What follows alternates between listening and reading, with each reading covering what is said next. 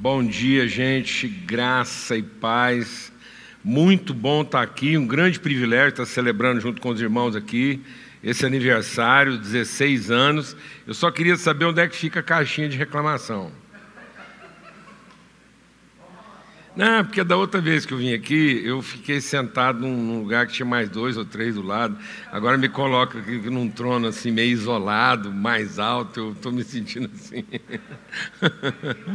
é, então, então fica aí, ah, põe aí na minha caixinha de reclamação aí, da próxima vez. Eu, ainda que fica mudo, não fala nada, mas se tiver alguém do lado aqui, eu prefiro, tá bom? tá bom. Valeu, muito bom, gente. Um grande privilégio e é uma honra mesmo poder estar aqui né, e participar, é, ter parte mesmo. Né? Essa palavra é muito bom, ter parte em todo esse processo. Né?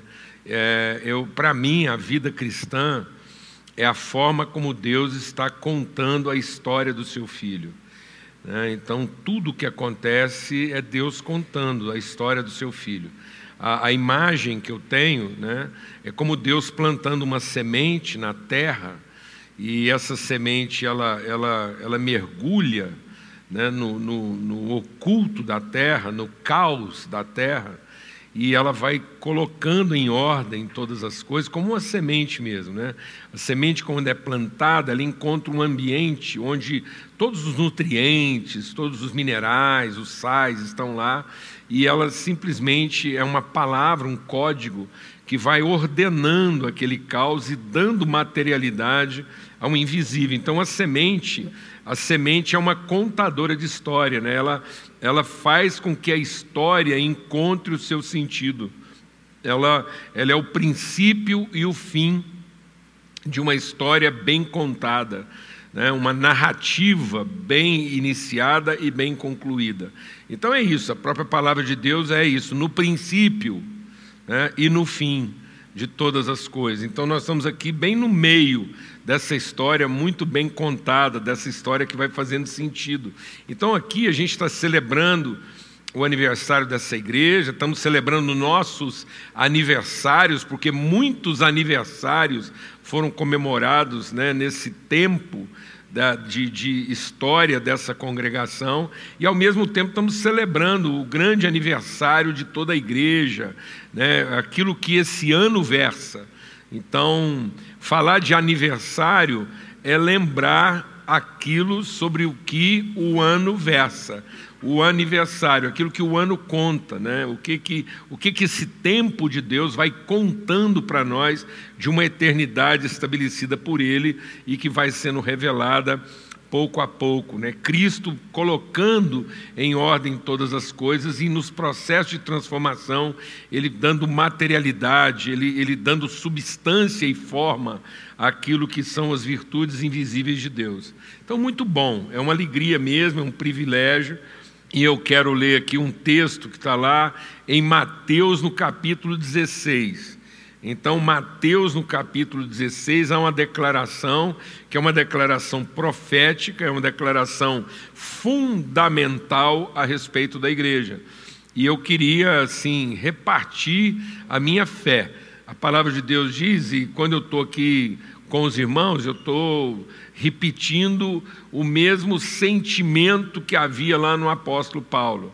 Quis muito estar com vocês para é, repartir, compartilhar é, alguma virtude e também nos fortalecermos pelo exercício de uma fé mútua. Então eu estou aqui no empenho de entregar alguma virtude, aquilo que Deus colocou no nosso coração como virtude, e também fortalecer e ser fortalecido pelos irmãos na medida em que nós colocamos a nossa fé em favor uns dos outros. E esse texto, como é um texto de fundamentação, né, um texto de fundação da igreja, é um texto que diz onde é que nós estamos arraigados, né, sobre, sobre que, que fundamentos nós estamos estabelecidos e de que rocha nós somos formados. Então ele diz assim: indo Jesus para a região de Cesareia, é, Mateus 16, verso 13, de Filipe, perguntou aos seus discípulos: Quem os outros dizem que é o filho de, do homem? E eles responderam: Uns dizem que é João Batista, outros dizem que é Elias, e outros dizem que é Jeremias, ou um dos profetas. Ao que Jesus perguntou: E vocês? Quem dizem que eu sou? Respondeu Simão Pedro e disse: O Senhor é o Cristo, o Filho do Deus vivo. Então Jesus afirmou: Bem-aventurado é você, Simão Barjonas, porque não foi carne nem sangue que revelaram isso a você, mas meu Pai que está nos céus. Também digo a você, que é Pedro, que sobre essa pedra, sobre essa declaração que você faz, eu edificarei a minha igreja, e as portas do inferno não prevalecerão contra ela. E eu lhe darei as chaves do reino dos céus. O que você ligar na terra será ligado nos céus, e o que você desligar na terra será desligado nos céus. Então Jesus ordenou aos seus discípulos que não dissessem nada daquilo a ninguém, né, por enquanto. Então Jesus está fazendo uma declaração íntima aos seus discípulos. A nossa oração essa manhã é que Deus tome dessa palavra pelo poder do seu Espírito e comunique e transmita virtude mesmo ao nosso coração, para que Cristo em nós, conosco e através de nós possa é, executar, né, estabelecer Sua vontade na terra. Amém? Por que desse texto? Esse texto está dentro de um contexto, né, que é um contexto de revelação. Cristo está querendo trazer os seus discípulos daquilo que é uma interpretação humana para uma tradução divina. Então, às vezes, a gente está interpretando as coisas à nossa maneira. Então, Jesus diz assim: de que maneira as pessoas me interpretam? Né? O que, que elas dizem a respeito de mim? E aí é interessante que as pessoas elas vão criando elementos comparativos. Nós temos essa tendência, né? De, a palavra de Deus diz que a gente vai comparando coisa natural com natural. E aí ela, eles vão tirando conclusões. Então, olha, alguém diz que o senhor é Jeremias, alguém diz que o senhor é Elias, é João Batista, porque de algumas características. Isso não está errado. É, as pessoas não estão errando, porque elas não compararam Jesus a, até aquele momento, depois os fariseus vão fazer isso, mas até aquele momento, a interpretação geral, né, a interpretação da galera a respeito de Jesus estava, não estava de todo errada. Né? Então, até então, ninguém estava comparando ele a Beuzebu, como depois os fariseus vão fazer, né? dizer, olha, ele é filho do diabo. Mas eles estão é, relativamente certos, né? porque por comparação, é mais ou menos isso que a gente pode concluir. E por que, que eu estou introduzindo a nossa reflexão dessa forma? Porque às vezes a gente ainda tem da igreja, da nossa própria vida, às vezes a gente pode ainda ter da nossa própria congregação e da nossa própria história uma interpretação comparativa. A gente vai tirando conclusões e, sem perceber, a nossa espiritualidade vai sendo pautada pelas nossas conclusões e não pelas revelações de Deus. Há um risco de que isso aconteça. E às vezes esse risco ele é, é tanto mais grave quanto mais assertivas são nossas interpretações.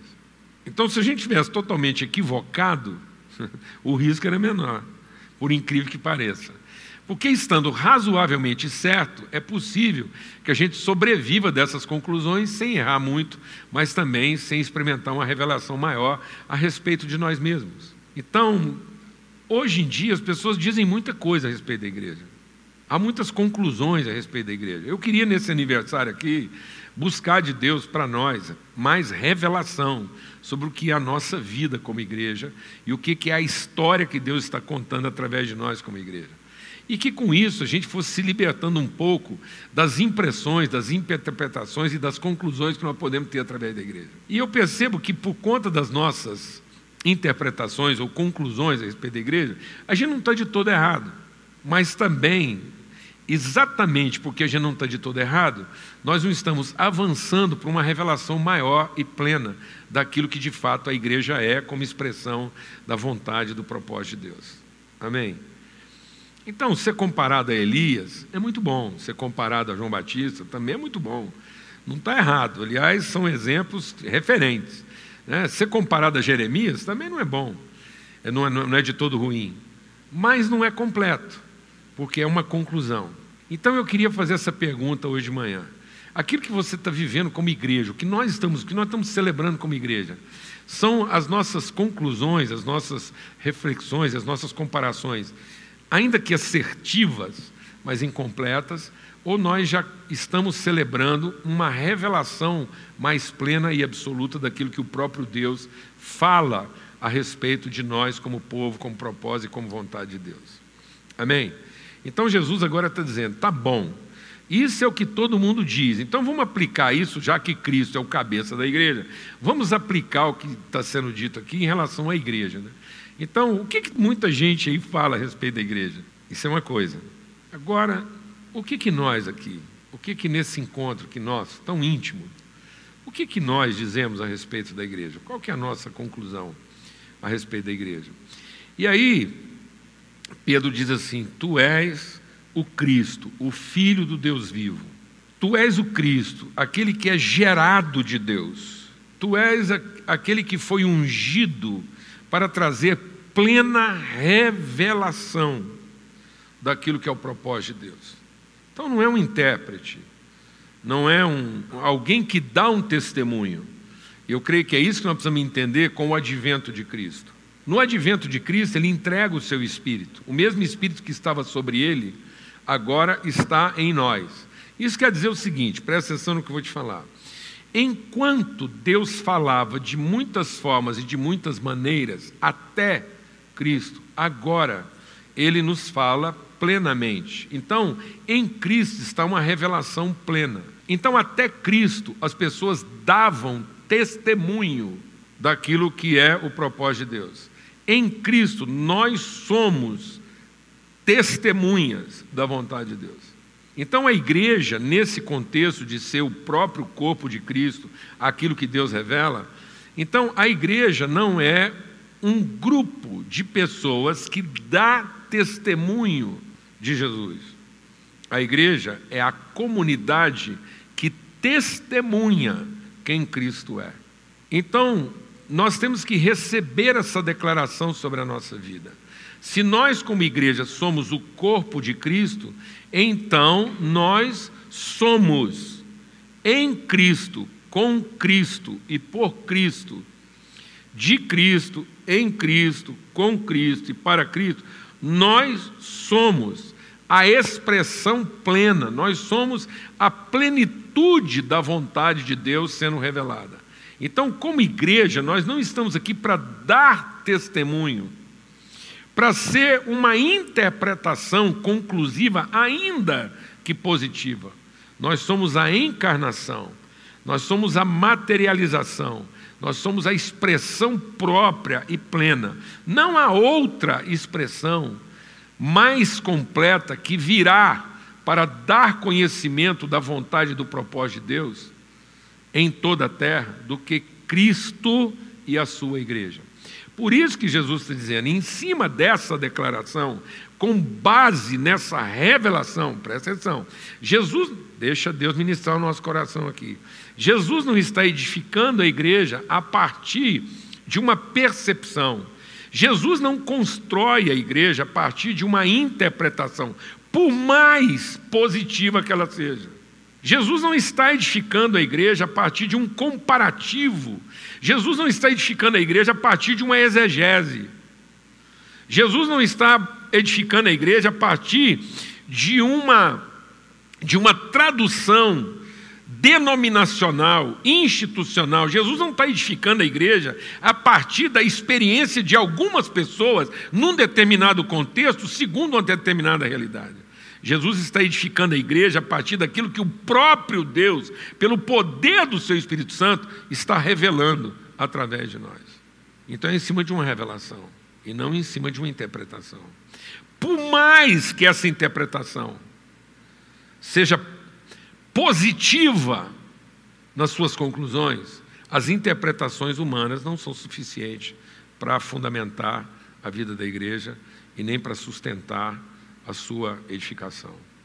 A igreja se sustenta naquilo que o Espírito de Deus revela através da sua palavra ao coração do homem, e não aquilo que o homem, por mais bem intencionado que seja, interpreta a respeito daquilo que Deus falou. Amém? Então Jesus está dizendo: Bem-aventurado és tu, Pedro, porque carne e sangue. Então deixa Deus ministrar o nosso coração aqui. A igreja não está sendo edificada a partir daquilo que a carne e o sangue concluíram a respeito do que Deus falou. A igreja está sendo edificada a partir daquilo que o próprio Espírito revela e diz aos nossos corações. De modo que nós não damos testemunha a respeito daquilo que a igreja pode ser, nós somos testemunhas a respeito daquilo que a igreja é. O nosso desafio é muito maior. Porque nós não podemos continuar sofrendo com as impressões e conclusões que nós temos, tanto a respeito de Jesus como da própria igreja. E muita gente está sofrendo. Está sofrendo por conta de interpretações erradas, mas pior ainda, está sofrendo por conta de interpretações é, relativamente corretas.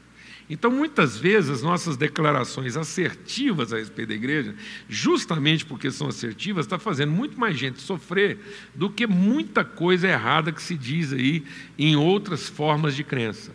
Então, muitas vezes, uma interpretação, uma tradução equivocada a respeito do que a igreja de fato é, pode causar muito mais dano no coração das pessoas do que qualquer outro tipo de forma ou expressão religiosa que alguém invente e não use nem o nome de Deus para fazer qualquer coisa. Amém? Colocar, por exemplo, Cristo como se ele fosse apenas Elias, ou colocar Cristo como se ele fosse apenas uma reencarnação um retorno de João Batista, tentar trazer do passado, deixa Deus ministrar o nosso coração aqui, tentar trazer do passado formas que, para o nosso entendimento, explicam o que a igreja pode ser, meu Deus do céu, é um reducionismo ignorante, por mais certo que isso pareça. Amém? Então nós não temos que ficar trazendo do passado modelos e formas que no nosso raciocínio explicam o que, que nós podemos ser, mas não são a exata tradução daquilo que de fato nós somos. Nós não podemos continuar buscando formas e modelos que podem exemplificar a nossa expectativa do que eventualmente a igreja poderia ser, mas não são a exata tradução daquilo que a igreja de fato é. Então, nesse contexto, se a gente olhar para o que Jesus está dizendo aqui, ele está dizendo que a primeira coisa é que ninguém precisa ter nenhum tipo de ansiedade em relação à igreja. Então, eu queria celebrar esse aniversário aqui declarando ansiedade zero. Você sofra o que você quiser pela igreja. Você chora porque é difícil, você, você chora porque corta. Igreja corta, igreja corta na carne. né? Igreja dói, Igreja deixa marcas, mas não gera ansiedade, porque a gente sofre o que é de sofrer, mas não sofre o que não é de sofrer. Então a gente sofre as realidades do presente, as relações que são difíceis, são desafiadoras, e isso é sofrimento. Mas em momento algum a gente sofre porque a gente tem dúvidas a respeito do futuro da igreja. Amém? Então toda vez que você tiver qualquer tipo de ansiedade com a igreja, você faz como eu. Eu, quando eu era mais novo, menino, bem mais novo, quando eu tinha lá meus 14 anos, a partir dos 10 anos de idade, a partir dos 10, eu lia demais, lia tudo. Se você me entregasse catálogo telefônico, eu estava lendo, naquela época tinha. Então, assim, eu gostava até de ver páginas amarelas do catálogo, que é cheio de propaganda, anúncios lá. E eu lia de tudo, mas principalmente história, ficção. E eu gostava muito de história em quadrinho, né? É, é história em quadrinho. Naquela época, a gente chamava de gibi. Eu nem não sei de onde que essa sigla surgiu, não. Gibi com G. Então, aí era o famoso gibi. Eu tinha coleção de gibi. E aí, porque eu tinha muito gibi, eu montei um sebo de gibi na porta de casa. Então, todo o dinheiro que eu economizava, eu gastava em gibi. E livro, gostava também de muito livro, de história, aquela história de é, capa e espada que o povo fala, muita ficção, muita coisa. Um dos meus heróis prediletos do gibi era um cara chamado O Fantasma. E o cachorro dele era o capeta. Eu nem sei nem como é que eu, entendeu, né? Assim, que eu consegui. Isso prova que a igreja é a igreja. Eu ficava lendo essas coisas lá. Então é o seguinte, por que, que eu estou te contando isso? Porque eu tinha um critério para comprar livro e aquilo que eu ia ler. Eu pegava a capa, eu tinha que gostar do começo. Aí eu ia imediatamente, ia lá no fim da história e lia como é que aquilo terminava. O povo ficava indignado comigo, falava assim, você está louco, rapaz, você vai ler o fim. Eu falei, eu não vou gastar meu tempo lendo qualquer coisa que depois eu não vou gostar do jeito que terminou. Eu não vou ficar gastando meu tempo lendo uma história mal sucedida. Então, se a história terminar bem, se for bem sucedida, eles foram felizes para sempre, eles se casaram, deu tudo certo, venceram os inimigos, aí eu vou ler, porque eu vou querer ler uma coisa que, que terminou bem. Agora eu vou ficar gastando tempo, dinheiro num trem que vai terminar mal, isso é perda de tempo. Então é o seguinte, Deus colocou na nossa mão um livro, que você sabe como é que começa, começou até bem. No meio deu uma bagunça danada, mas, apesar de toda a bagunça, termina bem. Aliás, o povo fica falando assim: você prega pouco sobre o Apocalipse. É porque lá no fundo, eu acho que Apocalipse não é bem um livro para ficar pregando, porque a gente vai acabar pregando muitas interpretações. O livro do Apocalipse é um livro para você ler e meditar. E principalmente para você não entender, porque aí você vai meditar sobre aquilo e você vai perceber, gente, apesar de não entender nada, não saber direito, que hora que começa, se é, se é pré-milenista, se é pós-milenista, quando é que o capeta chega, se o povo sobe, se, se eles encontram no meio lá de cima, se vai ter milênios. Aí cada um interpreta de um jeito. Eu sei de uma coisa. Qualquer que seja a interpretação, tudo termina do mesmo jeito. Jesus glorificado, subindo com a igreja, e ela linda, maravilhosa, sem mancha, sem marco. Então eu acho que o livro do Apocalipse ele é meio para perturbar a gente. E aí todo mundo fala assim, sem entender, eu falo de jeito nenhum, mas todo mundo conclui que terminou bem. Glória a Deus, amado. Então eu acho que o livro do Apocalipse é para a gente sofrer sem ficar ansioso. Que você falou, apesar de eu não estar entendendo absolutamente nada, eu tenho certeza do que está acontecendo. Isso não é um jogo para ser resolvido aos 45 do segundo tempo. Isso é uma história sendo contada, isso não é um jogo sendo disputado, isso é uma história sendo contada. Glória a Deus, amado. A igreja não está disputando uma partida, a igreja está contando uma história. E quem começou essa história vai terminá-la de maneira eficaz. Então, esse é o texto, isso é para encher o nosso coração. Então, igreja é ansiedade zero. Igreja é dor sem ansiedade zero. Então é angústia plena, porque você sofre, você participa, você está dentro da história. Você não é um observador da história, não, você está dentro dela. Aquilo é pau quebrando, é sangue, qualquer coisa assim, mas ansiedade zero. Isso quer dizer o seguinte, para alegrar o seu coração e te animar aí com relação à história da igreja. É também a gente entender que quem está edificando a igreja é Cristo desencana. Nós aqui, os pastores, a gente foi chamado para participar desse negócio, liderança, liderança de igreja, teólogo, todos nós fomos chamados para participar dessa história, para aprender e não para definir. Não somos nós que definimos o destino da igreja. Quem está edificando a igreja é Cristo Jesus.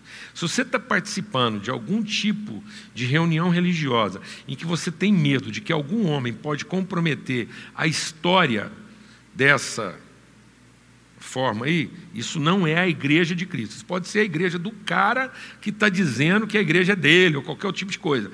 Cada um inventa a religião que quiser e forma a sua própria igreja. Cada um pode ter sua igreja. Se você não está gostando da sua, inventa uma para você. Porque é o seguinte: só tem uma que vai terminar bem, é a de Cristo. Porque é Ele que está fazendo isso, não somos nós. Então a igreja é para a gente aprender, é para a gente fazer parte da história, é para a gente ter o nosso entendimento transformado, a nossa vida, para a gente conhecer a vontade eterna de Deus e os seus propósitos, e exercer, exercer nossos dons e compartilhar nossas virtudes. Então Jesus diz: Eu estou edificando a minha igreja. É Ele que está edificando, a igreja é dele. Ele é o Senhor da igreja. E isso vai ser bem concluído, porque isso está bem começado. E está bem começado no fato de que isso nasceu de Deus, não nasceu da carne, nem da vontade do homem. A igreja não é uma ideia do homem que agora fica aqui pedindo para ver se isso funciona. A igreja é uma ideia de Deus para a gente aprender como é que funciona. Glória a Deus, amado. Aleluia. Então, que essa palavra, nesse aniversário da igreja, nesse tempo que a gente tem que meditar sobre o que esse ano versa, a gente possa ser tomado de profunda gratidão, certeza, convicção e esperança. E essa esperança não é a esperança de quem está à espera, é a esperança de quem tem certeza de ser parte do processo. Então é diferente. Tem gente que acha que esperança é estar à espera. Não, eu não estou à espera.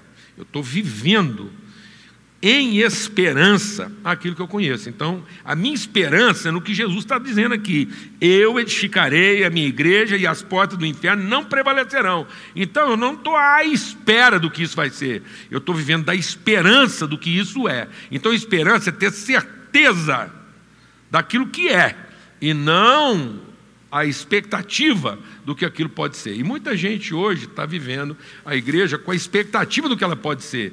E aí fica doido, vai ficar doido mesmo.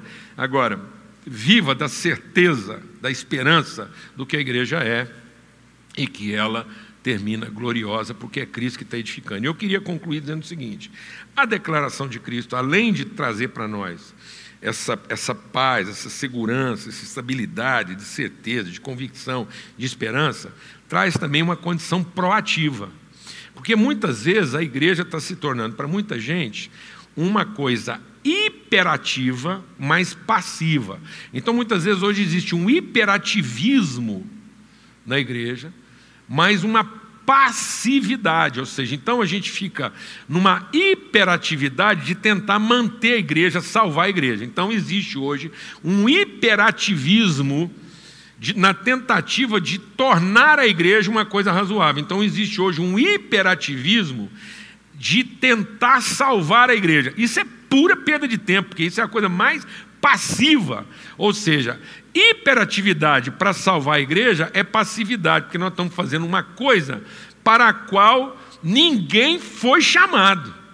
Então isso é perda de tempo, isso é desfunção, isso é despropósito. Quem está edificando a igreja é Cristo, pela orientação do seu Espírito Santo na autoridade da sua palavra.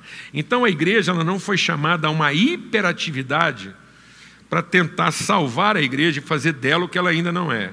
A igreja foi chamada para uma proatividade. Isso quer dizer o seguinte: que a igreja não está preparada pelo Espírito Santo para resistir aos ataques do inferno. Que às vezes a gente ouve aqui, Jesus diz: as portas do inferno não prevalecerão contra a igreja. Eu acho que tem muita gente que, quando lê esse texto, acha que o capeta não achou mais nada para bater na igreja e ele saiu catando umas portas. Ele pegou as portas do inferno e ele está batendo na igreja com a porta do inferno. Só pode ser isso. Então parece que a igreja está tomando uma ataca, uma surra do inferno com as portas, e o diabo vai bater conosco, em nós com as portas do inferno, mas as portas do inferno batendo contra nós não vão nos destruir. Então, está vendo? É uma ideia o quê? Passiva, porque fica parecendo que Jesus habilitou a igreja a não sofrer os ataques do diabo. Não, mas Jesus está formando uma igreja que ataca o inferno. Ele não está nos preparando para receber os ataques do diabo. Ele está nos preparando para atacar o inferno. Glória a Deus. Então a igreja não tem que ter a hiperatividade de salvar a igreja dos ataques do inferno. A igreja tem que ter a proatividade de atacar o inferno. Isso quer dizer o seguinte: que a igreja é a única comunidade no planeta que tem autoridade para entrar no inferno na hora que quiser e sair de lá a hora que quiser. Então, amado, não era para a igreja estar tá ficando doida por conta do diabo, era para o diabo estar tá louco, ensandecido por conta da igreja, porque ele não tem o controle nem da porta da casa dele, porque é um tal de igreja entrando, igreja saindo, e o inferno virá uma coisa louca, ensandecida, desorganizada, porque ninguém consegue controlar a entrada e a saída da igreja no inferno. Glória a Deus. Então eu queria profetizar essa paz, essa segurança, essa condição de ansiedade zero e essa proatividade. Que a gente possa ser ainda, ainda mais ousado, ainda mais destemido, ainda mais proativo de planejar ataques, entradas e saídas ao inferno em vez de ficar aqui pensando como é que nós vamos nos proteger dos ataques do inferno, porque o inferno nesse momento não está em condição de atacar ninguém, o inferno nesse momento está se ocupando de tentar segurar o que ele já perdeu, e nós é que temos que aqui planejando como é que nós vamos entrar nisso, já que as portas estão lá reganhadas para nós, não tem demônio que consiga segurar essa roleta, a gente entra lá e, e sai a hora que quer, entra para buscar os que nós temos que tirar e saímos com eles com toda a autoridade que Deus nos deu. Então eu quero profetizar isso sobre essa amada igreja bendita, saber que nós estamos aqui sofrendo, mas sem ansiedade, carregados de esperança, mas sem nenhuma expectativa, tomados assim de uma paz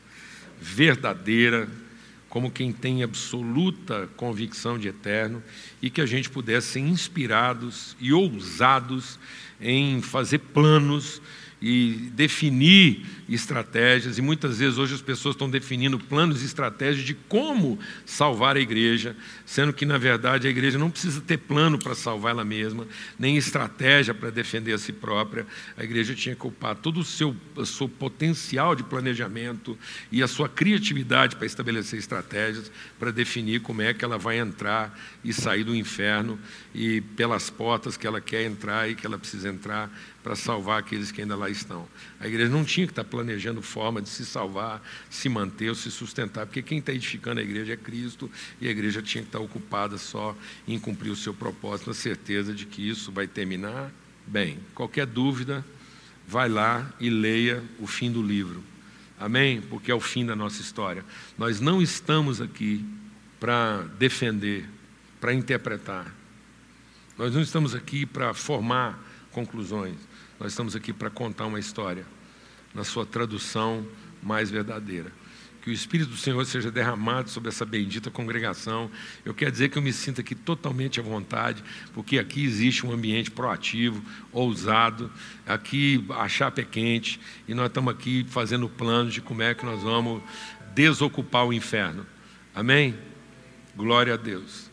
Em nome de Cristo Jesus, o amor de Deus o Pai, a graça bendita do seu Filho, a comunhão do Espírito Santo de Deus, seja sobre todos. Ficou aqui a minha reclamação, da próxima vez que vier eu quero ter mais alguém aqui, aqui, tá bom? Gente, vocês são benditos, maravilhosos, essa galera jovem aqui trabalhando, fazendo uma coisa de forma excelente. Um beijão para todos, para toda a família aí. Valeu.